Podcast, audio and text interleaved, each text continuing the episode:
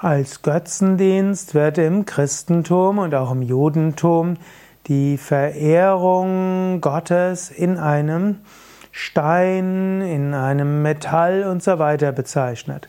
Wenn man annimmt, dass irgendwo ein, eine Figur letztlich Gott selbst ist und dass über diese Figur, letztlich, dass diese Figur selbst göttliche Kraft hat, dann würde man das als Götzendienst bezeichnen.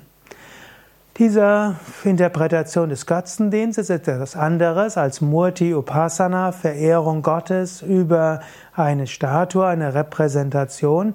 Denn wenn du zum Beispiel im Hinduismus eine Puja machst, dann nimmst du nicht an, dass Gott in diesem, dieser Statue ist, sondern du nimmst an, dass, über, dass du über diese Statue Gott verehren kannst. Gott ist allgegenwärtig, allmächtig, allwissend, er ist überall. Und wenn er überall ist, ist er auch erfahrbar in der Repräsentation Gottes, also in der Murti. Wenn du dagegen denkst, dass eine bestimmte Statue Gott ist und dort ist Gott, dann wäre das Götzendienst.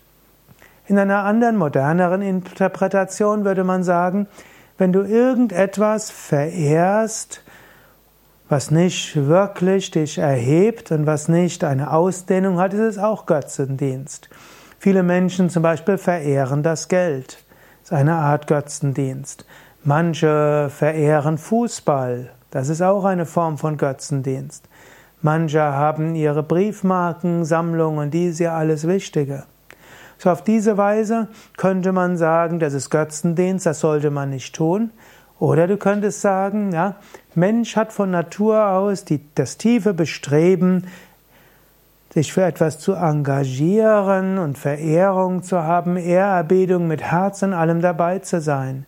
Und wenn jemand dem Fußball huldigt, ist es auch eine Form der Verehrung. Und wenn jemand seine Briefmarkensammlung großartig findet, ist auch eine Form der Verehrung.